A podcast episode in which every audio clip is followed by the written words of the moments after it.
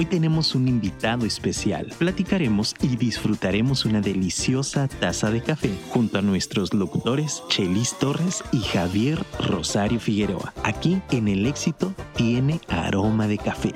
Comenzamos. Mis queridos amigos, muy, muy, pero muy buenas tardes. Les saludamos con el gusto de cada martes en su programa El Éxito. Tiene aroma de café. Les saluda su amigo Chelis Torres. En un momentito más se incorpora con nosotros Javier. Ya sabe usted, de pronto el tráfico y esas cosas hacen que nos retrasemos poquito, pero iniciamos. No hay ningún problema. Estamos ya con nuestro invitado el día de hoy. Pero antes de iniciar, queridos amigos, quisiera recordarles, pues, a quienes hacen posible que realicemos este tipo de programas. Y me refiero específicamente el día de hoy a Inmunotech. Inmunotech, esta empresa que eh, produce este bueno, debía haber dicho fabrica este maravilloso producto eh, conocido como Inmunocal Aquí tengo un par de presentaciones que son el Inmunocal MX y el Inmunocal Platinum. Falta por ahí el Inmunocal Sport y otra gama de productos que, eh, bueno, espero, espero ya no seguirle prometiendo tanto y eh, traerlos para que los puedan, los puedan conocer de primera mano. De cualquier manera, igual si usted los quiere conocer, búsqueme y con gusto se los, se los doy, eh, se los presento. Concretamente, ya sabemos que ante las circunstancias de bajo, bajones pues, en, nuestro, en nuestro sistema inmune, debilidad, nuestro sistema inmune que pueda por ahí fallar, lo que nos provoca luego enfermedades como eh, gripes eh, o este tipo de cosas mm, a veces más delicadas, incluso para enfermedad, ayuda para enfermedades más, más delicadas, pues Inmunocal le, es un suplemento que le ayuda a reforzar el sistema inmune de manera pues muy, muy, muy, muy fuerte. Entonces, pues aquí está la orden, cualquier duda que pudiera usted tener, búsqueme en mis redes sociales, con gusto le asesoro. El día de hoy, queridos amigos, este, tenemos el gusto de presentar la segunda parte de una entrevista, una plática deliciosa de café que estábamos realizando en la primera sesión con nuestro amigo, el licenciado Arturo Javier Guzmán. Así que con muchísimo gusto le damos la bienvenida a esta segunda sesión. ¿Cómo estás, Arturo? Feliz, muchas gracias. De verdad me encuentro muy bien, nuevamente agradecido por esta oportunidad, por este espacio de poder difundir este algún mensaje que pueda servir a la comunidad. Una historia de vida sumamente interesante, eh, Arturo. Bien recuerdo, pues, eh, interesante y única. Y creo que todas las historias son únicas, ¿no?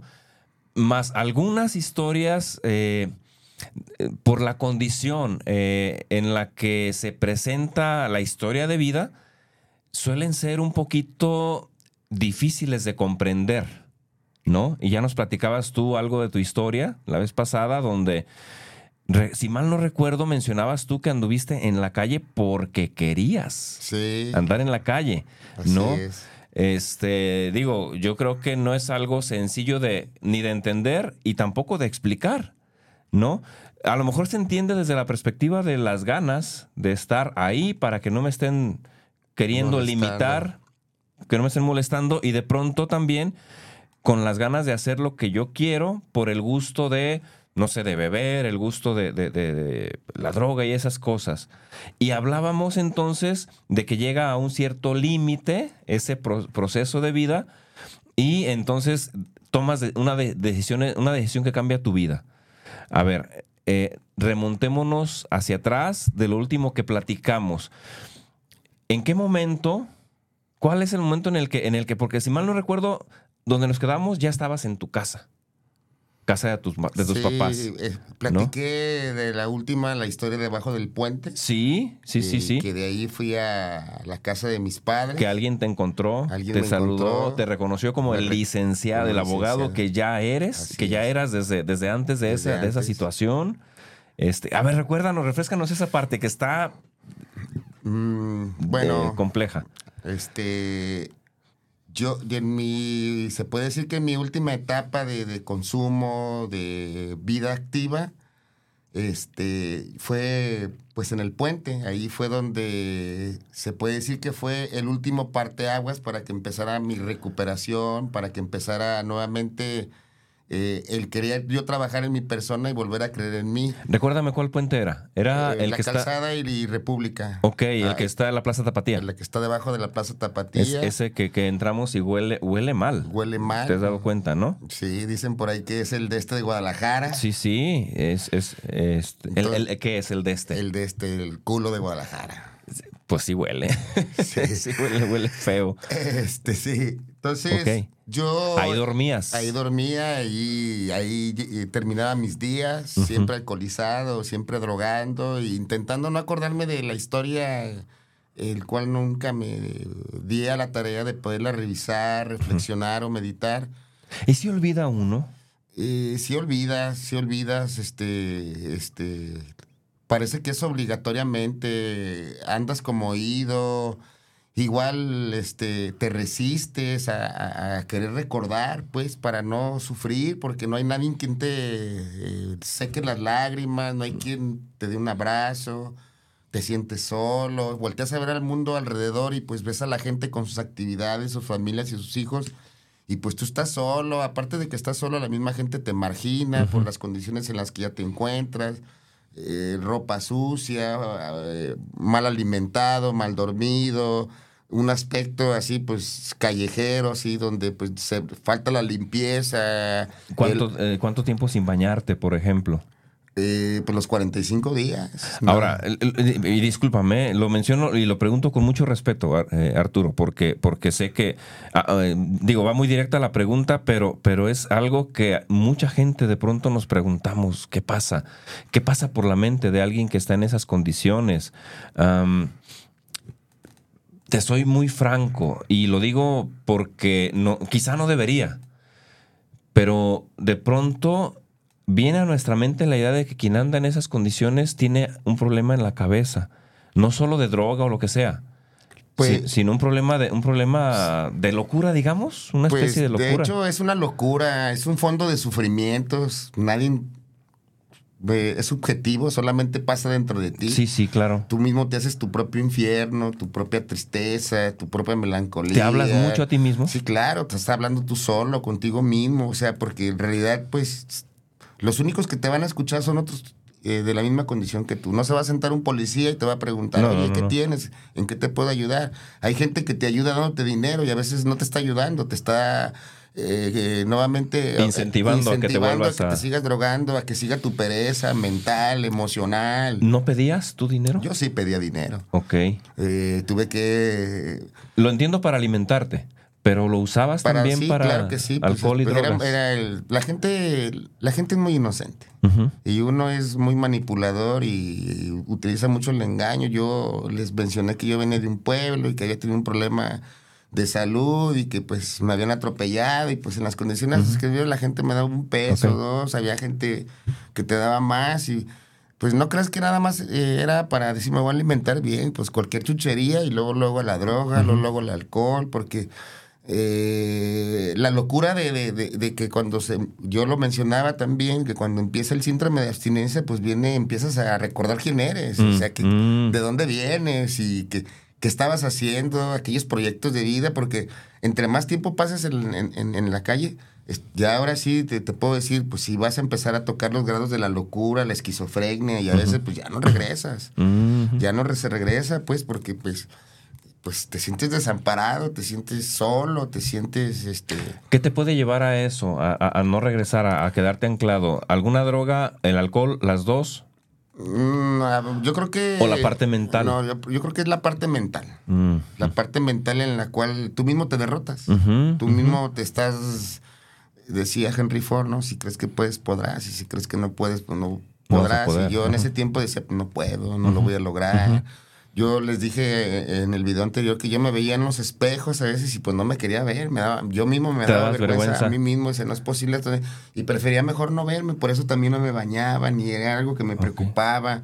Ya no venían a mi mente mujeres más que de repente me podía estar sentado ahí este enfrente de la Plaza Tapatía y podía ver una familia y me ponía triste y mejor me levantaba y mejor me retiraba para no seguir viendo esa escena que me, estaba torturando. Te retornaba a tu ah, realidad mm, pasada. Ajá, me, me, torturaba, entonces yo prefería mejor ir a seguir pidiendo dinero pues para seguir entumido, para seguir en, en mi sueño, en mi mundo, pues. Pero esa persona que me vio esa madrugada, donde yo me estaba ya tomando mi último trago, la verdad es, si él no hubiera posiblemente recordado quién era yo, posiblemente la historia no fuera la, que estoy platicando ahorita. Entonces, podríamos pensar, yéndonos un poquito al tema espiritual, que sin, que, sin quererlo pudo ser un ángel, ¿no? Sí, claro.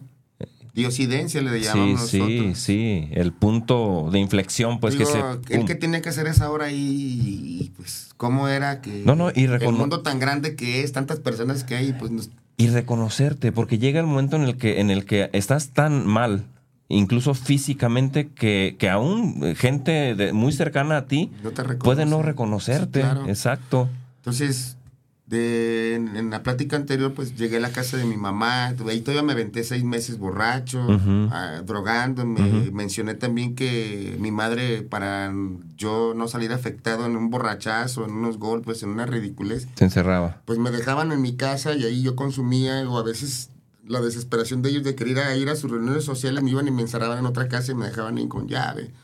Entonces, en una mañana, eh, y lo dije, estaba yo abrazado de un poste alguien me ofreció, el, me pasó el mensaje y no quise y la siguiente ocasión en la que yo ya estaba altamente desesperado, ya no sabía qué hacer. Recuerdo que te ofrecieron algo. Un trago. Exacto. Me ofrecieron un trago, un panán, un tonalle. Yo acepté ir a esa junta de alcohólicos anónimos y pues lo dije, ya no salí.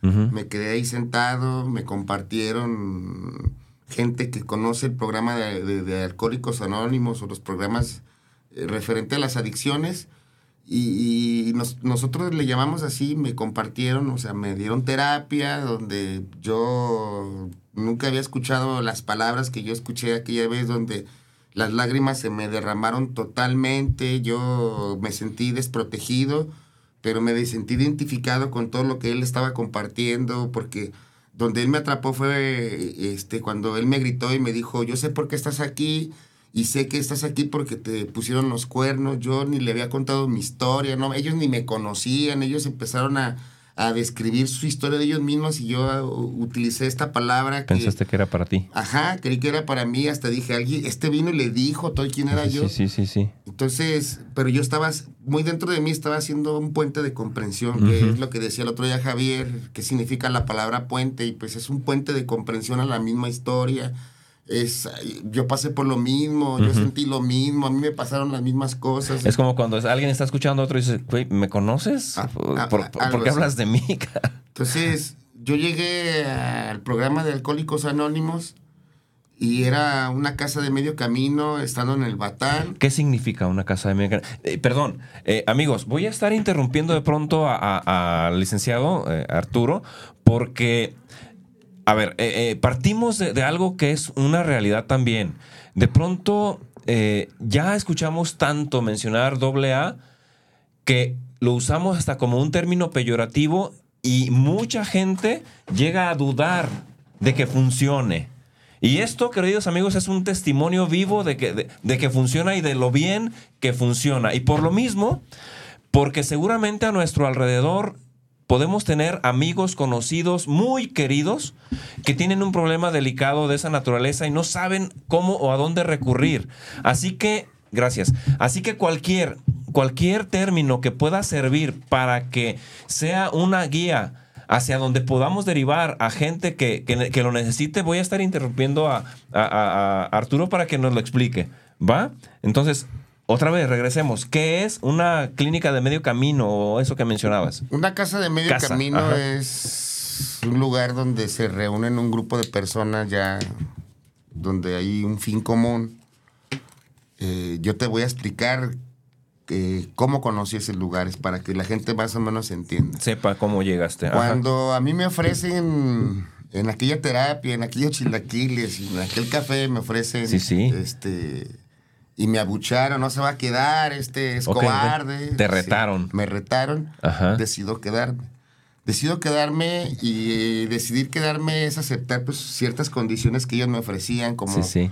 como una habitación. Ok. O sea, O sea, puedes quedarte ahí. claro, o sea, ellos rentaban una casa. ¿Tiene un costo para ti? Para mí no tenía ningún costo al principio. Ok, ok, ok.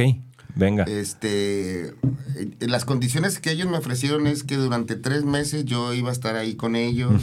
Mi único requisito era tener disposición para eh, eh, que se me impartiera el programa de Alcohólicos Anónimos con literatura, con apadrinamiento, subiéndome a tribuna, este, yendo a servicios de Alcohólicos Anónimos como cafetero, ir a servicios de pasar el mensaje a centros de tratamiento, centros correccionales, eh, plazas públicas y eh, temas. pues. Entonces, se me ofrece que durante esos tres meses yo no iba a trabajar, yo no iba a salir a ningún lado, no iban a ocupar de mi familia, todo lo contrario, lo único que querían era mi disposición, no se te va a golpear ni se te va a tratar mal, aquí nomás va a haber terapia. Entonces, en esa casa es una casa tipo de huésped, hay un líder, lógicamente, un líder, y tú eres monitoreado todo, el- todo, en todo momento, ellos están Tomando notas. anotando. Ujú. Entonces, cuando tú ajustas tus tres meses, eh, tienes derecho a participar en sus juntas o asambleas donde ellos deciden si ya estás apto para ir a trabajar. Eh, apto para ellos es que no vayas a tirar el trabajo, que te levantes temprano y cumplas y que no hagas lo que lo hacen los alcohólicos de, ay, ahora no bien pedo y no voy a ir, o voy a faltar, o voy a hacer mis Lunes, o-. o, cosas así. Entonces, ellos buscaban que, eh, se creara una disciplina para crear una, una responsabilidad. Sí, Entonces, sí. eh, cuando te daban autorización de, de- salir, pues tú tenías tres días también para conseguir trabajo y si no, pues te volvían a aplastar otros tres meses. Ande, tres meses por O sea, fallar tres días. Sí, claro, o sea, porque ellos te exigían, porque te decían, bueno, no te estamos pidiendo nada, a tu familia no se te pide nada, porque te daban de comer, las tres comidas y comidas, pues bien, o sea, a la mera no de lujo, pues, pero el alimento no hacía Decente, falta. decente, sí. Decente, Ujú. igual la casa tenía todos los servicios, tenía baños, tenía una sala, tenía una televisión y también pues la televisión pues tenía un horario, también para fumar había un horario. Lo, que es- Ok. lo, lo primordial en esa casa de medio camino era asistir a tres juntas de alcohólicos anónimos en el día. La junta de la mañana que es de 8 a 10 de la, perdón, de 8 a 10 de la mañana y la segunda que es de 2 de la tarde a 4. Y la última, la estelar, de 8 a- hasta que se acabara. ¿A las tres tenías que ir? ¿O solo a una? No, tenías que ir a las 3. Ok, ok, ok. Todos los días te decían que si no estabas a gusto, ahí estaba la puerta, así como está de ancha y de grande, ahí cabes. Este, y todos los días era pues lo mismo, ¿quién se quiere ir? Y acuérdate que tú llegaste por necesidad, tú llegaste porque tú lo ocupabas, no lo ocupa tu familia, quien lo ocupa eres tú, tú pides a tu familia, acuérdate de tus lágrimas con que tú llegabas y era un constante trabajo donde no se te olvide cómo llegaste, es tu última vez, en tu última borrachera, en tu última experiencia, todo lo que vienes cargando. Y lo mismo te explicaban, si ya te, te- ya te fuiste una vez, pues ve todo lo que vas juntando de historial y pues yo ya llevaba 10 10 procesos eh, adentro de clínicas y de lugares donde mi mamá buscaba que yo estuviera bien porque igual como cualquier madre buscaba un Los lugar famosos anexos. buscaba un lugar donde pues no fuera yo agredido físicamente, donde yo recibiera una atención médica, donde yo tuviera pues lo que realmente te ofrecía, ¿no? Entonces, Que es uno de los temores, ¿no? Que luego hay. es, es, un temor de las familias. Entonces, este, de todos los lugares que yo llegué, ahí llegué, pero ya no, ya no se metieron con la familia. Ok. Porque en el programa de Alcohólicos Anónimos tienen un tema eh, que se llama la familia después. Mm, O sea, la familia es, te puedo decir que casi lo último en el que un alcohólico en el programa de, de, de doble A, pues voy a hablar del, estoy hablando del, Sí, del sí. programa de doble A, Sí, claro. digo, para no meterme y no encontrar en controversias con otro tipo de terapias, otro no, no, tipo no. de, de- Que de- son muy respetables, Ajá, pues. o- otros caminos, digo, Alcohólicos Anónimos, eh, este, este, in- eh, intenta que primero te pongas a trabajar en tu persona, que reconozcas el error que, que cometiste. Y nosotros utilizamos mucho la palabra aceptación. ok. O sea, cuando nosotros nos subimos a una tribuna, el, el programa anterior yo expliqué que una tribuna es, eh, es como una como Una, tabla una donde. Ajá. donde tú te subes, está pues arriba de los demás, o, o te hace te hace ese espacio y pues tú empiezas a compartir ahí, pues realmente pues puedes partir tus patoaventuras, tus, tus mamadas, tus mentiras si tú quieres, puedes hablar de, de, de, de, de lo que tú quieras. O sea, las personas que te estamos escuchando, A eso le llamamos tribuna. a eso le llamamos tribuna, entonces Es como compartir el testimonio, pues. sí empiezas Deja, hago un paréntesis rapidito. Hay una chava que sale mucho en TikTok. Es, eh, es de cara mm, bonita. Ajá, aunque, aunque es como de nuestra edad o un poquito menos, que se avienta unos choros bien gruesos, pero así con mucha grosería, muy, mucho francés. No, que tú, que no sé qué onda. Hasta hace poco, no me acuerdo de su nombre, pero encontré que ella eh, viene de, de- precisamente de... proceso, Sí, sí. de hecho ella es- ya creo que tiene hasta maestría en psicoterapia, no sé qué onda. Si hablamos de la misma persona, sí. No recuerdo su nombre, pero haber mencionado. No, no, no, tampoco lo Eh, recuerdo. pero, sí, sí lo ubicas, ¿no? Y ahí, digo, esto que me estás comentando me hizo referencia porque es. Y ella misma lo explica, Sí. el tema de tribuna, que es pararte y pues avientas a tu, en, en tu idioma y avientas víboras prietas y lo que sea, pero soltando tu historia, ¿no? Bueno, tú tienes la libertad de utilizar palabras altisonantes y no, pero si tú te sientes a gusto, si, intentando Es que a veces, a veces libera, ¿no? intentar ser tú, o sea, porque Sí, sí, sí. de eso se trata, de que intentes ser tú, o sea, ya no intentes... No es requisito, pero es válido. Pues lo que pasa es que a todo el mundo nos da miedo subir. No, yo, yo sé que no es fácil. Yo tardé mucho tiempo también en poder subir y, y hoy, hoy se me hace algo muy fácil. pues, Claro, pero después de cuántos eh, años. Estoy el día de ahora pues buscando también cómo mejorar todo eso que estoy yo haciendo, pero al principio no me imaginaba estar yo detrás de una cabina de radio y haciendo esto, pero yo empecé mi vida compartiendo en una tribuna Claro. donde habíamos puras personas que habíamos eh, este, fallado en la vida. Yo había fallado como hijo, había fallado como esposo, como padre, como hermano, como trabajador, como ciudadano, había fallado como hasta conmigo mismo. Lo que más me dolía era haberme fallado a mí. Mucho tiempo me lo reclamé. Sí. Era que constantemente se me salieron las lágrimas. Y, Arturo, ¿qué tienes? Pues eh, tener que decir no tengo nada cuando en realidad pues tenía muchas cosas que me dolían, que me, que me carcomían así el alma y que pues no encontraba a veces el espacio para poderlo hacer y, y así como ahorita se me lagrimean los ojos, pues muchas veces lo he tenido que hacer dentro de una tribuna porque es una necesidad que, que me hace liberarme y me hace sentir, pues bien, yo he suprimido ya las palabras altisonantes, yo hoy busco tener un lenguaje más, más, más amable, más, este, Más empático. más empático, eh, sin dejar pues de, de, de, de, suprimir esa historia que tanto me dolió pues en su momento. Ok. Fue muy complicada y tener que llegar a... Porque lo intenté muchas veces. Ok. Intenté muchas veces quedarme, intenté muchas veces hacerlo de otra manera. Platiqué que busqué el agua de Tlacote, me llevaron a la Sí, sí, recuerdo. religión, me llevaron con los brujos, y yo hice promesas y nada había funcionado. Y los encierros que yo había tenido, pues la verdad nunca habían sido por voluntad propia, todo eran por no perder un estatus social, un trabajo, una familia.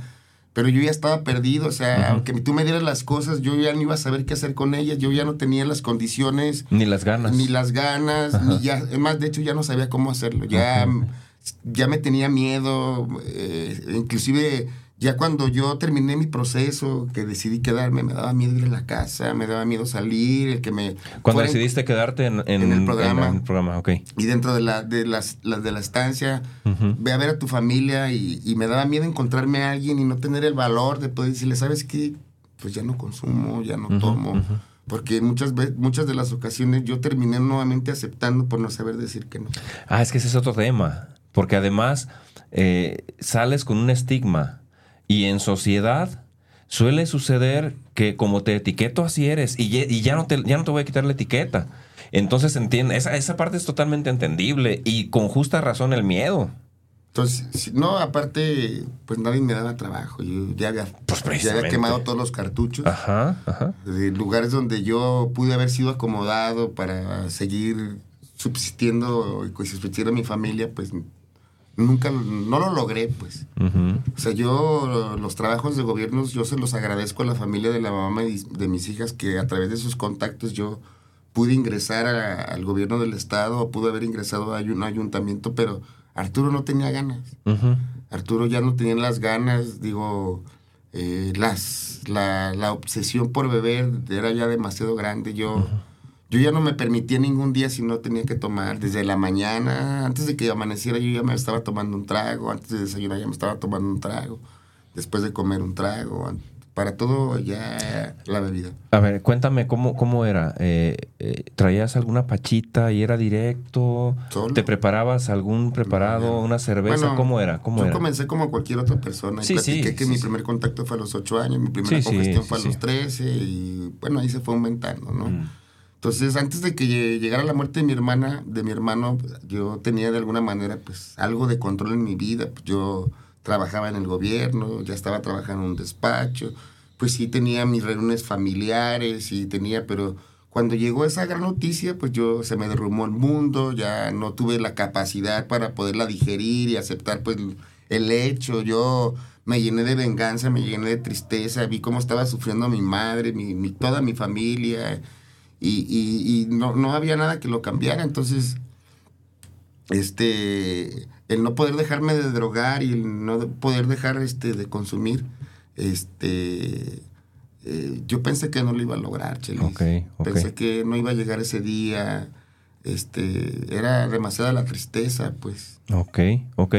Entonces, ah, perdón. Entonces, eh, eh, ya, llegas a esta casa de Medio camino. ¿Por qué se le llama de medio camino? perdón, porque yo lo relacionaba como que, ah, es que vas ahí, te estás todo el día y te vas a dormir a tu casa o al revés. No, entonces, mm. eh, pero ahora me, dices que ahí te hospedas y que es todo el tiempo ahí, entonces, ¿por qué se llama así de medio camino? No, o sea, se le llama medio camino porque nomás es un proceso de un tiempo y tienes que, seguir con otro proceso. Ya, tienes que reincorporarte a la sociedad. Ya es como decirte, no vas a estar eternamente aquí, aquí vas a sanar y te vas. Sí. Eso, ya. O sea, Perfecto. pero ya estuviste antes en un proceso. O sea, ya, ya saliste del, del, del del programa, digamos. Sí, claro, claro. Vas, vives el programa, pero no te quedas. Aunque en el programa quizá permanezcas, pero ya no, ya no hospedado, pues. Yo, yo, yo permanecí siete años dentro de estos lugares. Pero yo lo decidí.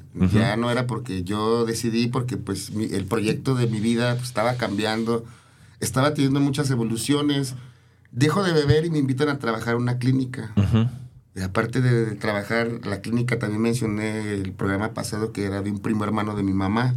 En esa clínica, pues yo empecé a conocer el Consejo Estatal de las Adicciones. Entonces ahí empieza a tener otra evolución mi programa de Alcohólicos Anónimos. Yo, yo lo aceptaba el programa, yo ya aceptaba la terapia, yo ya sabía que, pues, si quería algún permiso o algo, yo tenía que acercarme con mi padrino y decirle, oye, padrino, fíjate que tengo este problema así, así, así, ¿cómo ves?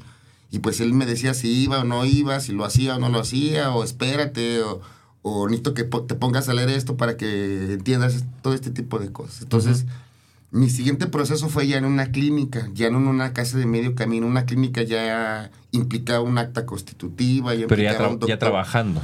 Eh, sí, no, me daban ahí una moneda. Un incentivo. No me daban un sueldo, no, no era un sueldo, porque aparte, pues yo ahí disfrutaba de la casa, comía de lo de la casa, tenía un teléfono ahí de alguna manera y pues todos los servicios que ofrecía esa clínica pues estaban también a, tu disposición. a mi disposición como el médico o si me enfermaba o cosas así. Pues yo, yo llego a esa, a esa clínica y yo llego ahí por temor a una terapia. Porque yo no me quise enfrentar a mi padrino y yo decidí no enfrentarme y me fui a la clínica porque da miedo. O sea, cuando sí, sí da miedo. Este, cuando te dice el padrino, nos vemos en la noche, va a haber terapia, pues estás pensando miles de cosas, qué hice, o qué me va a decir. Hay gente que no aguanta y se va. Yo, yo lo acepto, tuve que eh, tomar otro rumbo. No me fui a beber, pero me fui a este a otra clínica y me refugié. Ok. ¿Y nunca, nunca llegó a darse esa terapia? No, espérame. Ah, para allá vamos. perdón, perdón. Entonces, llego a esa clínica y las cosas se me empiezan a dar otra vez. Ok. Así de una manera diferente. Eh, me invitan a trabajar otra vez al despacho. Eh, el padrino que me prohibió, o no me prohibió, me sugirió que no litigara, llegó después. Entonces yo ya me estaba nuevamente acomodando. el, el tío eh, recibió un usuario que era dueño de taxis y no tenía para pagarlas y le dejó tres meses el taxi y me dijo, mi tío, úsalo. Y pues yo manejaba taxis y pues yo estaba haciendo las cosas bien, tenía un horario para llegar a la clínica. Y entonces un día me invitaron a dar un trabajo en, mm, en una empresa donde yo donde estaba el despacho. Yo solamente tenía que ir a informar datos. No iba a dar una plática, puros datos. Entonces yo fui ahí van a dar esa plática y dejé el taxi ahí, no, nunca se me va a olvidar. Ahí en la calzada y Rojas Pinzón, donde está Plaza Independencia, de lo que divide Soriana y la plaza. Yo metí mi carro ahí a Soriana, el taxi, bueno, el al estacionamiento de, ahí. Ajá. Entonces alguien me pitó. Entonces yo volteé y yo nomás así levanté la mano. Entonces yo me estacioné. Pensando que te estaba reclamando algo, sí. Eh, empecé a subir el vidrio, abrí mi cajuela para sacar el, el documento que yo tenía que llevar. Cuando me gritan mi nombre y precisamente era ese padrino. Ok. Que este, en su momento me daba miedo darle la cara. Ok, ok. Me vio y me dijo cómo estabas. De hecho, le mando un saludo a José Luis Borges Corona José Luis. Es mi padrino y él eh, es una persona muy importante en mi vida. Me lo encuentro a él y este y me dice que cómo estaba y le dio gusto verme y me da y ya le empecé a explicar qué es lo que estaba haciendo yo. Entonces eh, me invitó a sus grupos y me daba miedo ir porque dije, pues me va a dar terapia. sí, sí, total, yo de todos fui a sus grupos, di la cara me sorprendí todo lo que sucedió más adelante. Yo me acuerdo que me presenté a su grupo. Este, y en eso llegó él en un carro y me dijo, Arturo, ¿cómo estás? Y súbete. entonces eh, me prestaron un carro del año, nos fuimos a una junta a Agualulco y ahí en Agualulco pues volvemos a empezar a hacer amistad. Eh, esto todavía no, llegaba al 2011 y, y pues se llegó a una convención de alcohólicos anónimos en la Ciudad de México y me invitan a esa convención y me toca irme con mi padrino y ahí con, en, ese camino me dice, vamos a abrir una granja, vamos a abrir una clínica tú y yo. Y yo por dentro dije, pues, ¿de dónde? Yo ni dinero tengo, yo solamente tengo, a ver, un, tiempo de haber dejado. Yo no me sentía en condiciones de poderle compartir a alguien una, una No te sentías listo, no, pues. No, no, no. Entonces yo le decía, así, así. Entonces en el despacho donde yo trabajaba, lo que es hoy la clínica Fraternidad de la Luz, eh, el abogado de ahí estaba tratando esa finca para que este, el centro de tratamiento que hoy se llama bloque de oxigente, en aquel tiempo era La Perla, este, ellos iban a rentar esa finca, entonces eh, por alguna razón no querían rentársela y yo le dije que, que si me la rentaban a mí, y me dijo, ¿y tú para qué la quieres? Pues tú eres abogado. Le dije, tú réntamela te vamos a pagar. Yo no, no fueron otras palabras, fuimos a ver la clínica y pues la clínica, la finca le gustó a mi padrino, pues el padrino fue el que pagó, el que puso el capital, el que puso, el que, el que, el que brindó mi confianza, me dijo, yo voy a apostar por ti. Porque él apostó por mí, yo no puse ningún centavo. Para este proyecto yo no puse ningún centavo más que la disposición de, de dar las cosas como yo te digo, y nomás dime si lo vas a hacer, si no para buscar quien nos haga. Yo no quería perder esa oportunidad de... de, de, nadie confía, ahorita lo decía, tú, sales de un programa de recuperación, nadie te quiere dar trabajo. Sí. Ya quemaste todos tus cartuchos, ya robaste a todos, ya abriste monederos, joyas. Acabaste tu capital. Eh, este, tenías un negocio y te lo fumaste, o tenías un negocio y lo empeñaste, o un carro y lo empeñaste, o sea, pues nadie confía en ti. Entonces, a mí me tocó, como yo lo he hecho también con otras personas, que yo eh, recibí la confianza de alguien al 100%, al grado que lo convertí casi en mi papá. Ok. Este, fue una persona tan importante en mi vida. Me enseñó muchas de las cosas que hoy yo hago y de la manera en que yo las hago, yo lo aprendí de él. Yo recibí Mm, un, un, apadrinamiento muy intensivo. Yo era apadrinado firme. Toda la, a toda hora, a todo momento. para, para él su proyecto también era muy importante para mí, a mí, y además me gustaba que me estuvieran hablando qué hay, qué hay de nuevo, qué necesitas, qué ocupas. Y cuando él salía de su trabajo, el primer lugar que existía era la clínica, se sentaba ahí conmigo y me ponía unos regañadones, igual a veces me ponía bien, me decía ponte zapatos y porque yo a veces acostumbraba a andar en guaraches. Ponte zapatos porque te voy a llevar a cenar. Y esos momentos a mí me hicieron sentir muy importantes. En muchos lugares que conozco de la República las conozco por él. Eh, igual, nuevamente volver a manejar un vehículo de, alta gama también fue por él. Y, y yo empecé a recibir mucho, mucho entrenamiento porque él era vendedor de autos ahí en, en agencias de Ford. Entonces, los- pues él como, como vendedor de autos, pues ellos los, los, los incentivan a tener una autoestima pues alto. Alta. Y pues para poder leer personas y, poderlos pues... Claro, claro, claro. Utilizar las... Entonces todo eso él utilizaba, pero ahora pero con los alcohólicos. Todo eso que él aprendía, él nos lo transmitía y pues eh, con fortuna yo y otros que estaban muy, muy cercanos a él, pues éramos los primeros que eh, recibíamos ese, ese- Otro ángel. Ajá, recibíamos este, vida. ese, pues ese conocimiento. Adoctrinamiento, esa capacitación. Y con ese, esa capacitación yo me empecé eh, a forjar como el director, como el padrino, como un nuevo Arturo también, porque pues fui criticado por mi familia. eh, La única que confiaba en aquel tiempo era mi madre. Siempre. Tú vas a fallar, Arturo. O sea, la mamá de mis hijas me dijo, no te hagas tonto, no te hagas pendejo, tú les vas a fallar a esas personas, los vas a terminar robando. No se estaban, no estaban diciendo una mentira, o sea, yo les fallé a muchísimas personas. Pues partiendo de una experiencia previa, pues. Exacto, entonces ellos se quedaron con esa, con ese, con esa ideología y con ese concepto, entonces yo, yo todos los días este, era probado. Sí. Ah, hubo gente eh, que estaba ahí, que me estaban a mi cargo, y me decía, Arturo, ¿qué haces aquí? Vámonos, Sí, sí, llévate el dinero y definitivamente eh, pues nunca me dejé llevar, todo lo contrario, siempre busqué este aparte de quedar bien, de hacer lo que se me pedía, De hacer siempre lo mejor. eh, pues tratar de dar siempre lo mejor, este eh, entonces pues comienza el proyecto de la fraternidad de la luz. Fíjate, perdón, ¿eh? Paréntesis. Diosidencias. Hoy estaba leyendo un libro que leo cotidianamente, todavía no lo termino, este libro de Mario Alonso Push, que significa, que se llama Vivir es un asunto urgente. Y me gusta a veces compartir un- un- una idea que, se me, que me agrada, que se me queda de ese libro. Y justo hablando del pasado que tú mencionas, eh, hoy, hoy puse el post al respecto. Decía, nosotros somos mucho más que lo que nos dice nuestro pasado que somos. Y esa parte como sociedad, como familia, como amigos, se nos olvida, carnal. Yo le puedo decir a la gente pues que esa etapa de mi vida no me define el día de ahora, No, claro. porque hay gente que te sigue definiendo de esa manera. Sí, hombre. Me ha pasado con compañeros que yo me les desaparecí de su vida y de repente Y me para que no te lo creas tú, a veces también tienes que cancelar con ellos. Sí, claro, o sea, digo, hay que ir eh, eh, suprimiendo gente tóxica, pues. Claro. pero, pues la necesitas, pues, para No, no, no, poder. obvio. eh, para poder, para poder Mira, se me aprender. enchina la piel. Pero sí me he topado mucha esto. gente, este, yo dejé una mala imagen mía, no estoy enojado con ellos. Eh, la vida me ha dado la oportunidad de, de- de- de- de que ya no encuentren a ese Arturo que dejaron.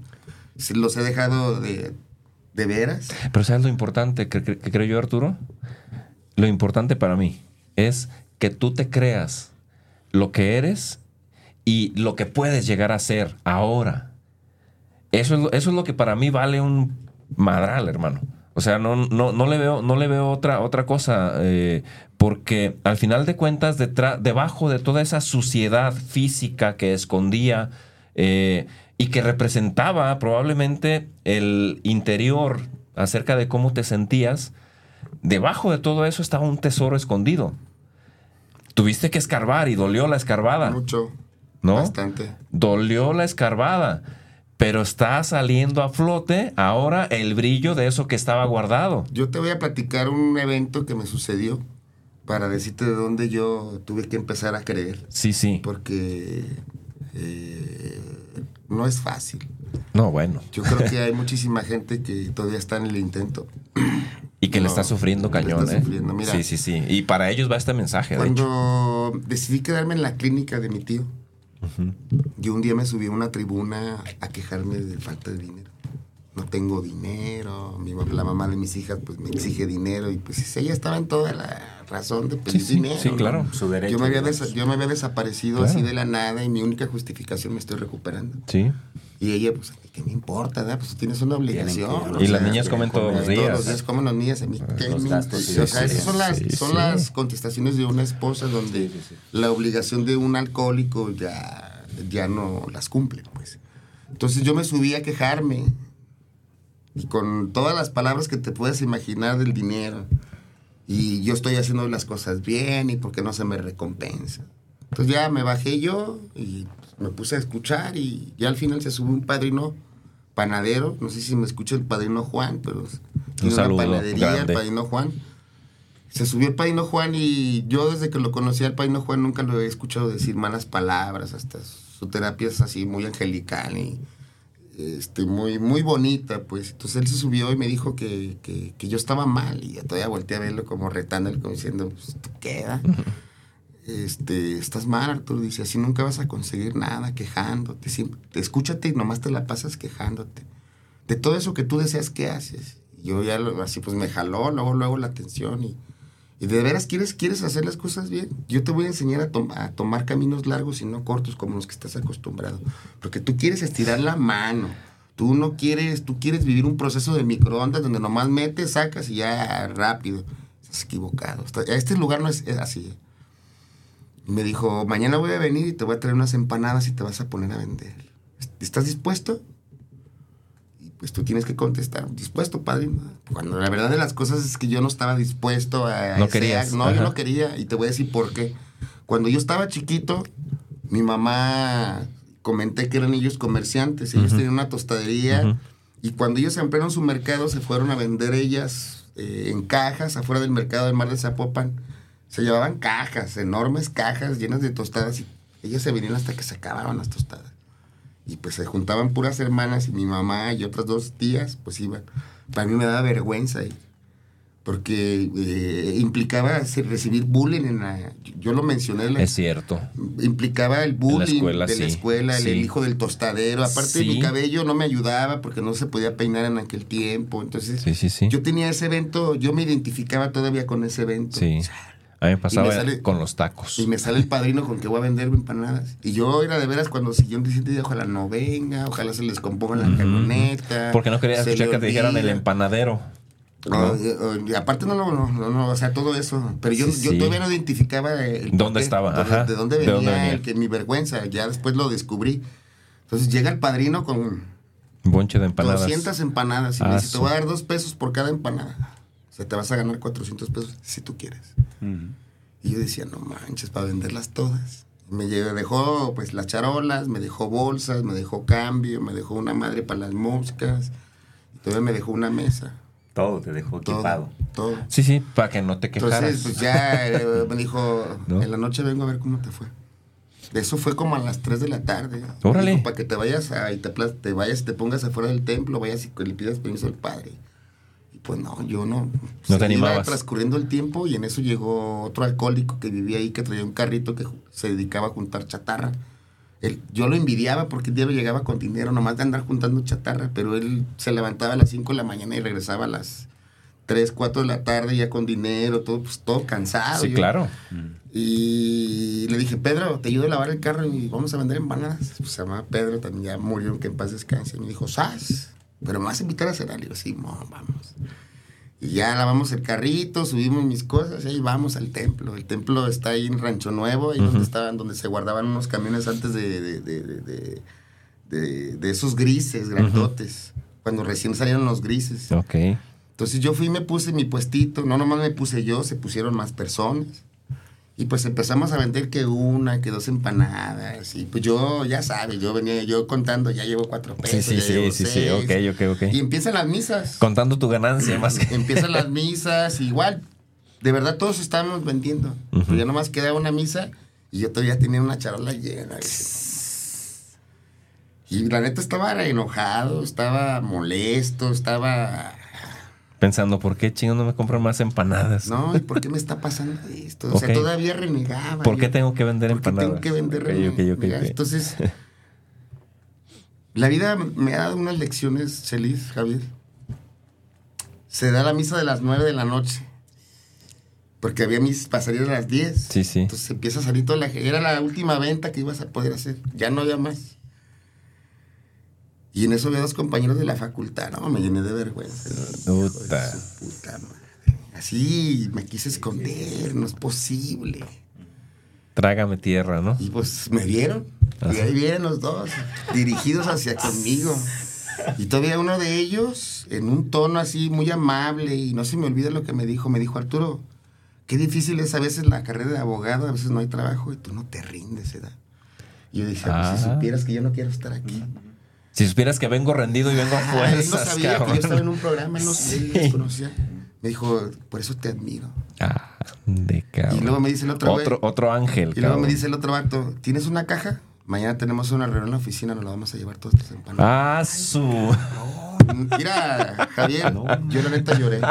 Yo no podía creer lo que me estaba pasando. no podía creer que lo que estaba pasando, yo lloré. No manches. Yo seguí vendiendo empanadas, nunca las volví a vender todas, nunca más. Ok, ok. Pero, pero, Pero ese esa- esa fue la ese clave. acto- ese sí, acto, sí. ese acto me hizo creer en los padrinos. Me dijo, tú nomás cree, cabrón. Y me acuerdo que yo llegó bien contento, llorando. Le dije, padrino, las vendí todas. Y me, di- me abrazó y me dijo, ¿qué te costaba? Nomás pon tu disposición, nosotros no te queremos hacer daño.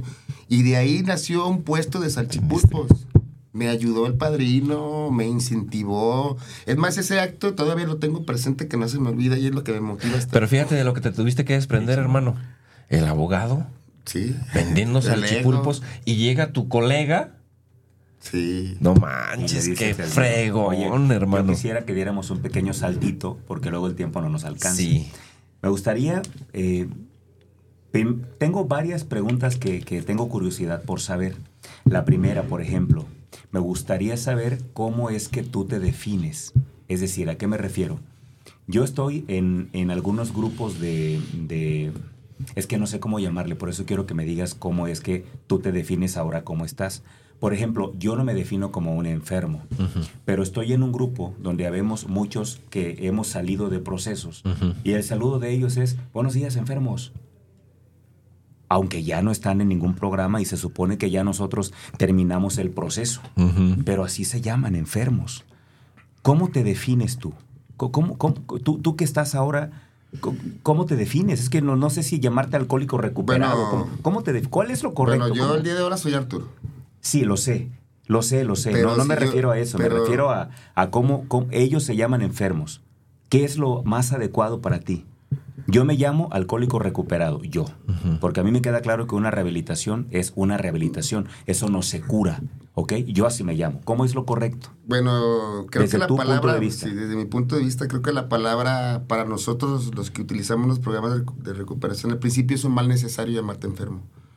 Porque primero ocupas as- Aceptar. trabajar que tienes Pero una estos cuates tienen muchos No, años. sí, claro, pero bueno, antes que eh, eh, yo ya lo había esto analizado desde, desde mucho antes y bueno, yo todavía en los grupos de alcohólicos anónimos me presento como Arturo Javier. Eso te iba a preguntar. Cuando subes a tribuna, ¿qué es lo que dices? Porque me- siempre uno se presenta. Sí, ahí. yo me, pero yo también me presento como un alcohólico drogadicto y también hoy me puedo, hoy también ya me presento como un alcohólico recuperado. Hoy ya me ¿Eso sería lo más adecuado? Sí, claro. Hoy, hoy también me presento como una persona practicante de un programa de recuperación. O sea, porque con el tiempo vas cambiando las palabras. sí, sí, no, sí, sí. al principio créeme que yo me hubieras hecho esta pregunta y yo te hubiera dicho soy un Enfermo. soy un enfermo. ok.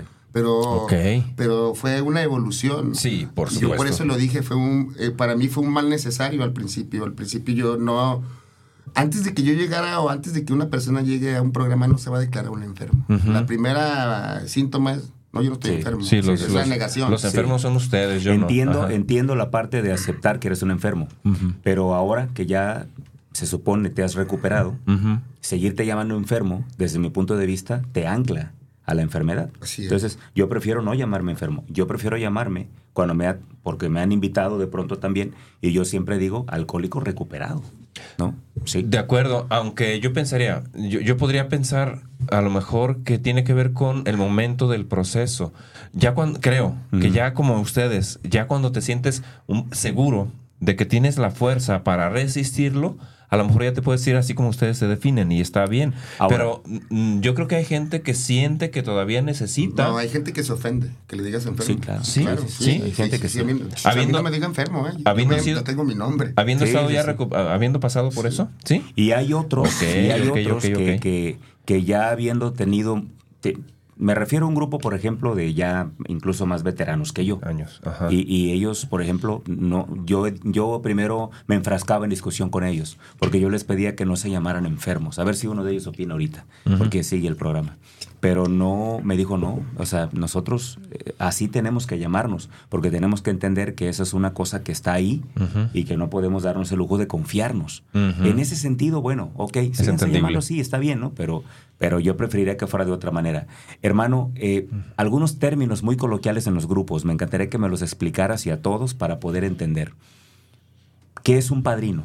¿Y por qué no solamente al que yo creo ejerce un padrinazgo contigo, sino a cualquier persona? A mí me dicen padrino y yo no me considero un padrino. Entiendo por qué lo hacen, pero ¿qué es un padrino? Bueno, eh, también el otro día lo expliqué. En el momento en que tú piensas a practicar el programa, la gente empieza a ver cómo vas eh, resolviendo tus problemas emocionales, te empiezan a ver tranquilo, en paz. La gente, la gente que te está escuchando llega un momento en que te dice, discúlpeme, ¿me puede escuchar?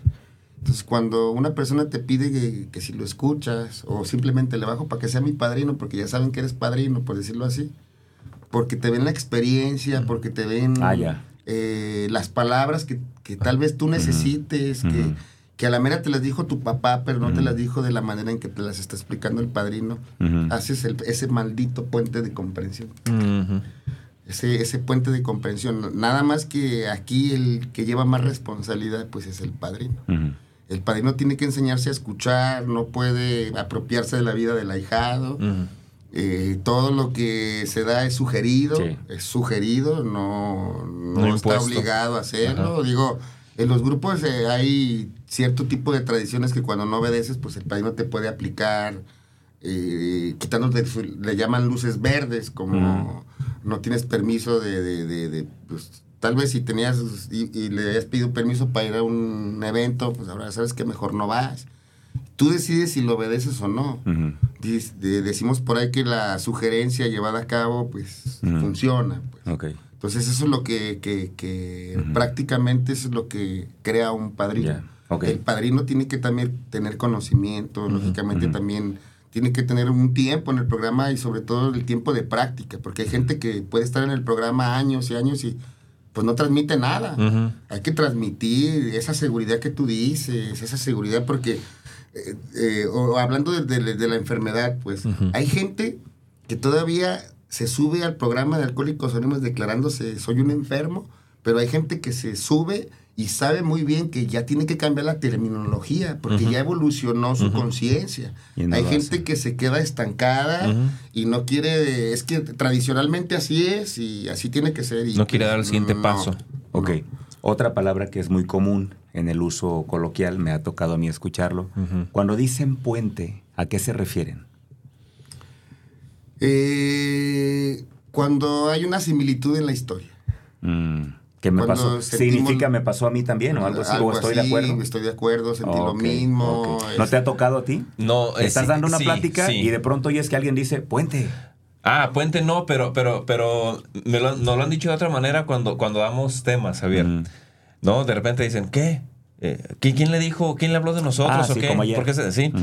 Y, y justo de eso hablamos también un poquito al principio, eh, porque en ese sentido, eh, acerca de su experiencia cuando llegó al programa, menciona Arturo cómo el padrino que estaba en tribuna empezó a hablar de una experiencia y pensó totalmente que estaba hablando de él y que alguien le había referido al padrino su vida. Ya. Y hasta se estaba medio enojando, ¿no? Ok. Entonces, es- eh, me imagino que va por ahí como el- el tema del puente. Todo lo que dice el otro te hace todo el sentido y se crea como un puente emocional. Así es. Ah, Ok, la última antes de irnos a la pausa.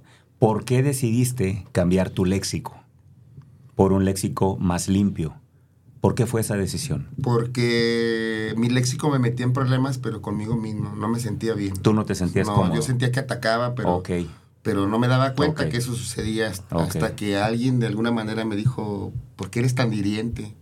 ¿Por qué eres tan directo? ¿Por qué no te pones en mis zapatos? O, Mm. o, o cuando me tocó a mí ver esa misma manera de yo de resolver, en la vida en otra y dije, ay, ese soy yo. Ok, ok. Ese ¿Te viste yo. reflejado? Sí, me vi reflejado y, bien. y- y eso eh, se prendió como una foquita roja donde dije, si no hago un cambio, no puedo seguir avanzando. Ok, excelente. Bueno, pues, ¿qué les parece si con esto, con esta última respuesta nos vamos a la pausa? Va. Vámonos a la pausa, regresando. No, no, no. Viene algo. Bueno, yo le quiero preguntar algo que está muy cañón. Venga. Así que quédense, por favor, vámonos a la pausa y regresamos. Queridos amigos, regresamos. Nos agarraron por acá cotorreando, pero créame, créame usted que estamos, estábamos eh, gestionando algunos acuerdos, porque, mire.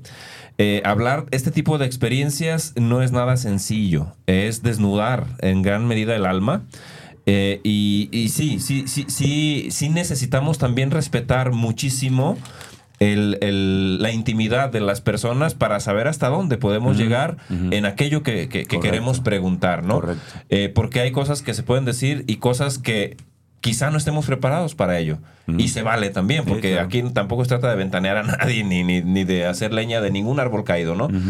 Sino de compartir experiencias que puedan ayudar a cualquiera que esté escuchándonos en este momento. Entonces, de ahí, pues, se han negociado unas preguntas maravillosas, Javier, que me gustaría que te arrancaras, porque por otro lado, Sí. entiendo que tienen que ver también con tu propia experiencia. Está ligado ahí. Pero fíjate, hay algo que no hemos platicado con la gente, pero creo que es el momento de platicarlo. Sí.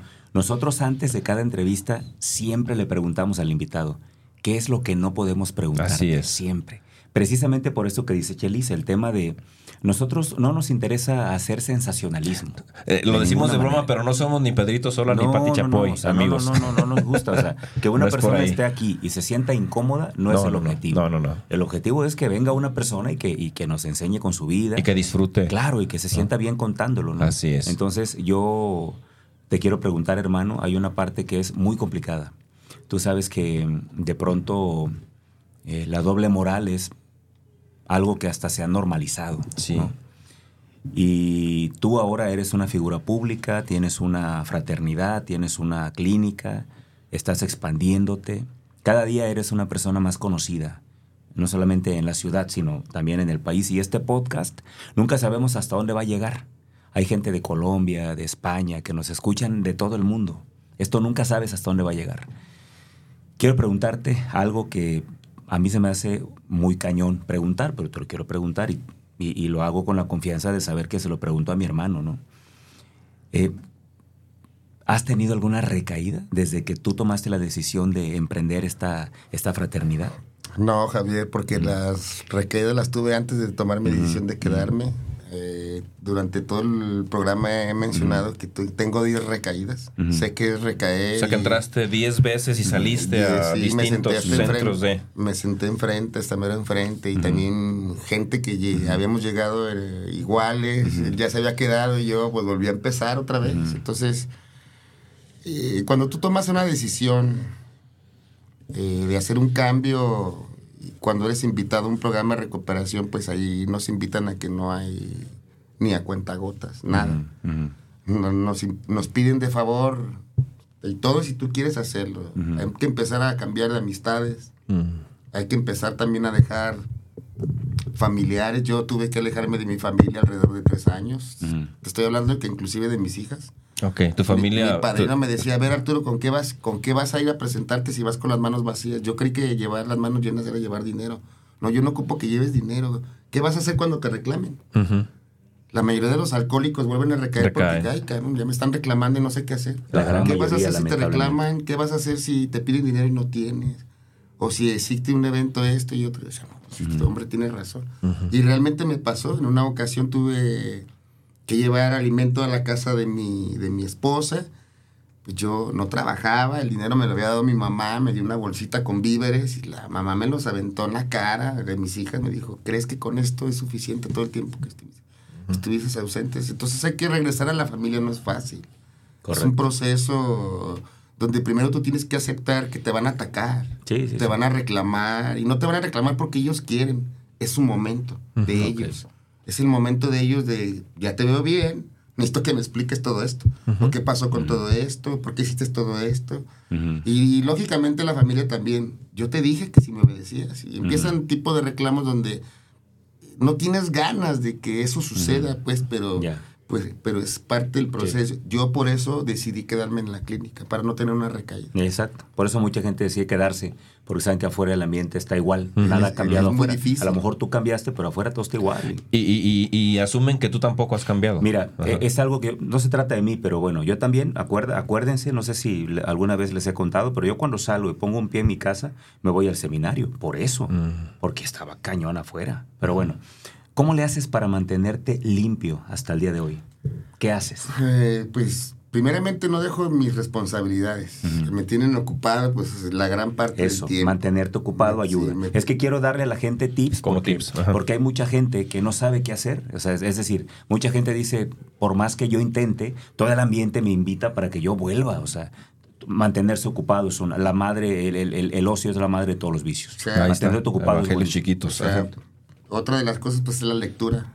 Leer. Yo la fomento la lectura, me gusta leer y, y es un hábito que yo tengo leer. Buenísimo. Yo les voy a decir que los mayores tiempos donde yo leo es en el baño. Ok. Es mi espacio, También. ahí es donde nadie me molesta y yo ahí me puedo aventar de 10 a 15 minutos y yo ya me levanto. Porque a veces ya no tengo tiempo para volver a leer, sino otras cosas que son de asuntos en particular, pero ¿No tomas algo en lugar de? no. Ok.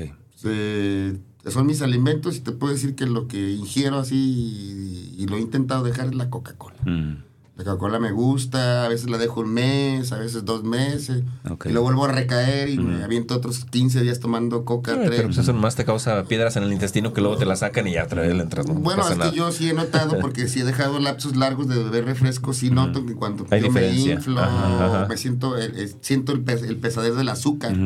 Entonces, Ok. ya, ya hay, hay, hay, hay- Sí hay diferencias en el organismo. Así es. Otra de las cosas es que pues eh, camino, cuando tengo la oportunidad me voy a la barranca de Huentitán a, a bajar, a- inclusive a buscar un espacio solo. Eh, igual yo a- eh, aplico ir a comer solo, ir a restaurantes yo solo, ir al cine yo solo. Ok. Y después ya con compañía, por lo regular siempre pues cargo alcohólicos. O sea, de, la misma gente que se está recuperando te puedo decir que pues es mi familia, pues, o sea, eh, eh, mucha gente me ha dicho que pues, ¿por qué no le dedico más tiempo a otras? Es que sí lo hago, o sea, pero al final yo termino ahí, porque yo quiero terminar ahí, porque me gusta ahí, porque te puedo decir que esa fraternidad o ese proyecto en el cual participamos varias personas, eh, ha sido el proyecto aparte más importante de mi vida, pues yo entro en ese proyecto como la transformación que yo toda mi vida busqué con mi papá, con un trabajo, cuando me idealicé ser un abogado, eh, hoy estoy muy orgulloso de mi carrera, pero, pero a mí me llena más lo que hago el día de ahora, hoy con la gente, hoy me, gusta me gusta sacar una sonrisa, me gusta, a mí me gusta hacer pensar a la gente, me, me gusta, no, oiga, tienes razón, o los pongo a dudar de, de, de tal vez de cosas o conductas que ellos tenían, los pongo a dudar, y puede empezar como el mío un cambio. Oye, hermano, hay otra cosa que, que al menos desde mi experiencia es algo que cuesta mucho. Em, uno tiene muchas batallas internas. Creo que la batalla más complicada que uno libra todos los días Es contigo es la que está en la mente, ¿no? Ah, ah, hay- hay- sí, hay, esta, esta, digamos, La vocecita. eh, forma caricaturesca que nos han dibujado del angelito y el diablito es una realidad. O sea, esas voces están en tu cabeza Sí. y están hablándote todo el tiempo, Todo el ¿no? día. Todo el tiempo. Sí. Ok. ¿Cómo le hiciste para perdonarte? Porque lo que más ancla a una adicción es la culpabilidad. A veces uno se recupera y cuando estás recuperado, la culpabilidad te hace volver. ¿Cómo, te, ¿Cómo le hiciste para perdonarte? Bueno, yo te acabo de contar un episodio que es el de las empanadas, que fue, de alguna manera, fue el primer No, no, escalón. Sí, buenísimo. fue el primer escalón por el cual yo empecé a creer en, el- en- en algo. Sí, sí, sí. Eh, eh, el otro día escuchaba por ahí que no es bueno creer en tu agrupación. Yo en ese tiempo, yo tuve que creer en mi grupo, que fueron los que a mí me... Y eso al final te rescató, sí o sí, punto. Entonces, Ajá. Eh, el tener primeramente ya una base de confianza eh, eh, me da la oportunidad de estar más tranquilo, porque para poderte perdonar, eh, co- considero yo en mi punto de vista particular, Mm. primero tienes que empezar a buscar algo de tranquilidad para que puedas pensar las cosas. Ujú, Un O sea, espacio. No puede, a nosotros nos han dicho, no sé si antes de, terminarte de explicarte, te voy a decir, te quiero platicar una historia. Cuando yo andaba en el taxi, cuando me corrieron del tren, platiqué que yo andaba en un taxi, que me puse a fumar piedra y que me puse a robar. Entre esos robos, entre una de esas de noches de drogadicción, un primo mío me invitó a, a, vamos a mi casa y fumamos piedra. Pues yo me puse a fumar piedra con él. Se nos acabó la piedra y ahorita vengo y él me dejó en su casa y casi la mayoría de los que fuman piedra les da por esculcar. A mí me dio por esculcar y pues por ahí me encontré unas joyas de un tío. Entonces yo me las guardé, yo me seguí drogando con él y ya cuando me dijo, ya, vete tu casa, yo me fui a vender esas cosas a López Cotilla. Y pues sirvieron para drogarme todo el día durante una semana. Seguí drogando de piedra. Hay más o menos, imagínate lo que me dieron. Una... Entonces, para no hacerlo ya esto más largo, para, por los tiempos, pues yo termino otra vez, pues, me encerrado otra vez. Bueno, empieza mi recuperación, pasan cuatro años. Pues llega la primera invitación de mi familia, Arturo, ve, tenemos mucho que no vas. Padrino, pues me están invitando. Yo ya estaba acostumbrado a que no vas a ir, todavía no es tiempo. O sea, vas a ir y te vas a llevar a fulano. O sea, no vas a ir solo. Él te va a cuidar y tú lo cuidas a él, se cuidan entre los dos. Siempre ha sido, yo lo hago todavía en la actualidad cuando alguien se quiere quedar en el programa vete para que te cuides. Aparte quiero saber cómo a veces eres con tu familia para ver qué te puedo ayudar o qué tienes que suprimir. Yo llego con mi familia y ahí estaba mi tío, que le había robado. Su primera reacción en cuanto me vio se paró y me empezó a ofender. ¿Qué estás haciendo aquí, hijo de tu tal por cual, pinche ratero? Yo no te creo que lo que estés haciendo. De seguro has de estar robando a las personas yo no te la pego, yo no sé quién te invitó, no, yo me sentí bien mal. Yo saqué el manual. ¿Qué se hace aquí? Dijo el padrino que tenía que ir a pedir perdón, pero no me dijo que si no me lo daban, ¿qué hago? ¿Qué hago? Yo que yo me empecé a poner nervioso, yo ya no sabía qué hacer, ¿qué hago? El ahijado que yo llevaba se me quedaba viendo como diciendo, ¿qué hacemos? También. Entonces yo no, temas que saben que con permiso me tengo que retirar y me fui todo mal, todo mal, mal, mal, mal. Entonces yo llegué al grupo y pues yo me dieron tribuna y yo me subí a aventar mi, mi, mi, mi, malestar. Yo hasta le reclamé al padrino, yo te dije, ¿a qué me mandabas? Sí, sí, sí, y bla, bla, bla. Y, y, precisamente me dijo eso, a ver Arturo, y si no te den el perdón, no te vas a perdonar. Y me quedé pensando. Entonces me dijo que dejara a mi tío en paz. Y todavía me dijo de tarea, tú vas a seguir yendo. No, pero ahora sí, tú vas a seguir. Hoy mi tío ya no me ofende. No me saluda todavía. Han pasado ya tantos años, y no me ha perdonado. Mm. Yo ya no lo cargo. Yo ya me acerqué con mi tía, tía, ¿cuánto le pago? No le voy a pagar todo, pero le quiero pagar. Restituiste. Mi tía me dijo, Arturo, a mí no me debes nada. Es que ese es el tema. Arturo, a mí no me debes nada. Mm. No me debes nada. Pero tía, yo le quiero... No, Arturo. Sí, sí, pero fuiste. Andabas mal, andabas mal. Sí, sí, sí. Pero le digo, ¿y mi tío? Déjalo a él. Si él no te quiere perdonar, yo te veo bien. Yo a mi hermana, Qué padre. Yo a mi hermana la veo contenta, orgullosa de ti otra vez. Eh, es cuando me he dado cuenta porque mi padrino siempre me dijo, tú siempre dirígete con la verdad, pero que la verdad no lastime. Nomás que no lastime la verdad, porque pues si le estoy ah, poniendo esa es clave y, la pasamos por alto, cabrón. muchas veces la pasamos por alto y creemos que somos bien fregones y, nos, nos, nos nos autodefinimos como directos. Es que no aguantas la verdad, ¿no, compadre? La verdad sirve para dos cosas, o sana o hiere. Exacto. Exacto. sirve para dos cosas. Exacto. Y, la clave está en las formas, como bien lo mencionas. Entonces, eh, Qué fregón el, estar un poquito tranquilo me da la oportunidad de hacer un análisis de mi problema. Mi problema me da la oportunidad ya de verlo desde otro punto de vista. Cuando yo lo puedo ver de punto de vista, nosotros decimos, pues yo le bajo un poquito a los huevos y voy y pido un punto de vista. Entonces me doy cuenta que mi punto de vista ya se está encaminando a, un, a hacer un acto más bondadoso. Lógicamente yo te, voy a ser sincero, yo no pedí perdón al año ni al dos, hasta el cuarto. Sí, hasta que me, prepararon, hasta que me, me, dijeron, ahora sí estás listo para que te vienten la madre y te, te, regreses llorando, pero no vas a beber. Ok. O sea, porque así fue que sucedió. Te puedo decir que rápidamente, cuando falleció mi mamá, mi mamá falleció en un camión, en un 636A de Tabachines hacia la normal, que era donde vivía mi abuela. Mi mamá llenó todo un camión de sangre. Todo el mundo pensó que yo iba a beber. Yo tenía cinco años en el programa. Entonces yo le hablo a mi padrino, sabes que mi mamá está hospitalizada y está muy grave. Mi padrino me dijo, tu mamá va a estar bien. A los cinco minutos le hablé, pues, acaba de fallecer. Entonces me preguntó qué iba a hacer. Le dije, yo me voy a la clínica y ya me voy a deshogar. Te voy a decir qué pasó para que yo no me pesara el despedir a mi mamá. Durante los cinco años que yo estuve bien, que me vio mi mamá bien, que ya por fin vio, este vato va en serio, este ya no va a volver a beber. Este, yo a mi mamá le di tribuna, le decimos por ahí. Yo la dejé que se deshogara la. Yo iba y me ponía mal. Arturo, me acaba de acordar que el primero de octubre del 2004 me robaste. Y, no, mamá, yo no te robé. ¿Cómo no? entonces un día me dijo, quédate callado. Déjala que se desahogue la señora. Ponla bien. Mi mamá lloraba y luego me abrazaba, se sentía orgulloso de mí y luego se desahogaba de mi papá y luego de mis hermanas. Y terminamos siendo amigos. Ella ya me hablaba para, oye Arturo, fíjate que tengo este problema. ¿Y ¿Qué hago? Yo a veces que se pelean no les digas nada, tú aléjate, déjalos en paz, atiéndelos, dales de comer. Entonces, cuando muere mi mamá, yo me sentía que había quedado tablas con ella. Órale. Entonces, todavía ella fallece, yo me encargo del funeral. Créeme que sí lloré. Lloré, pero no, no, no me tocó ser el hijo que se quiere aventar. y, Oye, ¿por qué te la llevaste? ¿Cómo es posible? No me dejaste gozarla. y que entonces te llevas tus chelas al velorio y empiezas otra vez.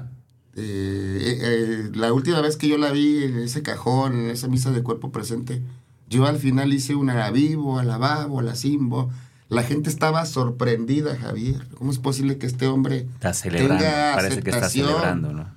Eh, no, pero yo no estaba celebrando. Por eso, parecía. Le pedí a mi papá, por favor, que dijera algunas palabras, porque yo sí les dije a la gente que, estuvo, estuvo el templo lleno y les dije que yo me sentía muy agradecido con María de Jesús Espinosa Ledesma, porque no se había cansado que yo hubiera llegado a este programa. Yo estoy aquí hablando gracias a que ella no se cansó, creyó en mí. Yo se la entrego a Dios con todo el agradecimiento del mundo. Le agradezco los 68 años, ya no me considero un mal hijo, todo lo contrario. Sé que mi madre va a estar bien y sé que de aquí para adelante, si me ve o no me ve, este, voy a hacer lo que ella siempre me pidió. Yo no quiero tu dinero, yo no quiero tu esfuerzo ni tu gran chingonería, yo nomás quiero que estés bien. Y hasta ahorita he estado bien. Fíjate, este eh, hay, como decía Steve Jobs, los puntos se unen. Se unen. Fíjate, qué curioso, porque Tú hablabas de que alguien te dijo, un padrino te dijo que tu mamá iba a estar bien. Me acuerdo mucho cuando murió mi papá, yo fui a su agonía y me regresé. Cuando me regreso aquí en, en, Guadalajara hablo con un amigo y le digo pues que estoy muy triste porque mi papá está agonizando y me dice, tu papá va a estar bien. Y yo lo sentí como una ofensa. Le dije, güey, mi papá se está muriendo. porque me dice este güey que va a estar bien? No, no le dije nada, pero me dio coraje. Cuando muere mi papá, ya cuando iba yo a su velorio, le hablé como para reclamarle. Y le dije, mi papá ya falleció. Y antes de que terminara de hablar, me dice el güey, ya ves, te dije que iba a estar bien. Ahora está bien. Porque mi papá tuvo muchos años de agonía. Y lo mejor que, desde el punto de vista mm, ahora mío también pudo haberle pasado es que haya muerto, porque está descansando. Ahí lo entendí. Dice, ¿ves? Ahora está bien. Ahora, la otra cosa que te quiero comentar de tu mamá. ¿Por qué te decía que parecía que festejabas? No estoy diciendo, quiero dejar claro que estabas festejando, pero cuando muere mi papá, como era un hombre muy alegre, mis hermanos y sus hermanos, es decir, mis tíos y nosotros, adelante de su féretro, empezamos a contar anécdotas de él. Digo, ¿te acuerdas cuando mi papá? Sí, no manches, y nos reíamos. Y la gente nos juzgó. La gente dijo, ¿cómo es posible que sean tan irrespetuosos? Pero nosotros estábamos contando anécdotas del viejo porque él eso quería. Él dice, cuando yo me muera, quiero, quiero que, que, que platiquen lo que yo hacía, que cuenten mis pendejadas. Y eso hacíamos. Pasó igual con mi papá. sí, sí, sí. Entonces nos reíamos. y la gente nos juzgaba. Entonces es, es, algo que quizá fue un poquito parecido. Oye, y yo de una vez lo digo. Cuando me pasa a mí, igual. Igual también. Sí, cómo no. Si estoy ahí, lo voy a hacer. Yo quiero a la gente cotorreando. Si estoy ahí, lo voy a hacer. Te burradas. Lo prometo, sí, caray. Y si yo me voy primero, también tú vas. Vale, Oye, para cerrar, porque ya el tiempo se nos fue. Este, ¿Qué es lo más bonito y qué es lo más complicado de estar al frente de la fraternidad? Pues lo más bonito de todo es que todos los días tengo la oportunidad de seguirme conociendo en ese hermoso y maravilloso lugar. O sea, Tú no sabes a veces, este, cuando se te enchina la piel, cuando alguien te dice gracias o te quiero. Esa es una experiencia tan, tan, mm, no la puedo describir, es algo tan bonito. Yo me siento muy bien cuando eso sucede y constantemente me sucede, se me quebra la voz y pues me dejo, me dejo querer y pues mejor lloro. Y lo más difícil para mí en la fraternidad de la luz, pues es estarme preparando todos los días para poder ayudar a las personas que eh, lo quiero hacer. Para mí no es difícil hacer trámites para el gobierno, para mí no es difícil tener a la gente ahí, para mí no es difícil tener a alguien que tenga síndrome de abstinencia. Para mí lo difícil es no tener un mensaje que poderle pasar para que él pueda entender. Ok. Uf, Para mí tremendo. eso es lo más difícil. Tremendo. Antes de cerrar, hermano, nos platicabas de un regalito que hay para la gente. Sí, Platícanos. fíjate que tra- traigo un PDF sobre la campaña que ya está funcionando. Ujú. Es una campaña de prevención y, y es una pequeña reseña de lo que tú pudieras hacer, de lo que te pudiera ayudar si tú tienes algún familiar con un problema de adicciones. Este regalo contiene también un cupón, un cupón para que tú puedas recibir una asesoría en adicciones totalmente gratuita Ujú. el día que tú te acomodes en la agenda que nosotros tenemos bajo los números que ahorita me van a permitir decir. Y el otro es un PDF de la Fraternidad de la Luz, donde de alguna manera también te explico qué es lo que yo hago, Ujú. con cuántos módulos yo cuento y qué es lo que tú requerirías para poder utilizar ese tratamiento. Digo, Entonces son dos PDFs. Son dos PDF. Uno donde viene eh, qué puedo yo hacer en casa si tengo algún, algún Amigo, ahí. familiar, conocido. Algún Ajá. amigo, familiar. ¿Qué, qué puedo hacer? Sí, y yo de alguna manera la institución y las personas que colaboran conmigo, nosotros te queremos regalar esa asesoría. Si tú no la ocupas, regálasela a alguien más que la pueda utilizar. No hay ningún compromiso. Eh, yo te ofrezco un tratamiento residencial o un ambulatorio en el cual no tengas que necesariamente tener que estar encerrado. Es a través de, de sesiones este, psicológicas en conseguir adicciones realmente terapéuticas. Ok. ¿Cómo podemos hacer llegar estos PDFs? Que te, que te escriban a tu, a tu WhatsApp. ¿o Sí, que me escriban al WhatsApp A ver, Es- dinos cuáles son. ¿O cuál es el teléfono? El 33 17 44 97 26. Otra vez, por favor. 33 17 44 97 26. Ok. Ahí vas a poder hablar, ahí vas a, a, este poder agendar una cita para que tú puedas recibir una conseguir adicciones y de todo esto que se habló poderte orientar para ver en cómo podemos contribuir o ¿De qué sumar tu manera ayudar? Sí. Ahí que escriban para que reciban los PDFs gratis. Así es. Y después de eso, si necesitan algo más, ahí mismo pueden recibir Pueden ayuda de parte de ustedes. Pero te doy otro número, es el 3314 45 78 65. Mejor déjame, déjame checarla, ¿no? A ver, si Mejor. tenemos ya el tiempo muy, muy encima. Héctor, No sé si nos quedamos con ese número nada más mejor. Sí, y si no, lo compartimos publicamos. en la- Ajá, en la Lo publicación. compartimos en la Ajá, página para ajá. que no se nos venga el tiempo Sí, encima. sí. ¿Ok? ¿me das chance? A ver, adelante. Échale. 3314 65 45 78. Otra vez. 3314 65 45 78. Perfecto. Brother, ¿con qué te quedas? Ay, hermano. Eh, primero con las ganas de esos PDFs, porque conozco gente y a, a la que le harían mucho bien, mucho, mucho, mucho bien y que quiero mucho además, a la gente que, que- que puede estar teniendo este tipo de estaciones. Por un lado. Por otro lado, con, con, con que Arturo es una muestra de dos cosas en las que yo creo mucho. Es una muestra de que Dios existe a través de los ángeles que, que le ponen el camino. Y otra cosa en la grandeza humana que de pronto se esconde en, en ciertos niveles de suciedad, pero que no demerita ni disminuye el brillo que en sí mismo tiene. Y que es una friega, ciertamente, a veces quitarte de todo eso, despojarte de eso, pero que se puede, si Buenísimo, quieres. Buenísimo. Pues ya nos vamos. Eh, hermano, me gustaría que nos despidiéramos con un mensaje final tuyo, el que tú quieras, el mensaje que quieras dejarle a la gente. Luis, muchísimas gracias. Gracias. Y ya con este mensaje terminamos. Adelante. Pues antes que nada, gracias. Y te voy a decir y te voy a pedir algo. Si algo te duele, no te lo quedes callado. Háblalo. Porque si no lo hablas, después duele y es peor. Muchísimas gracias. Gracias.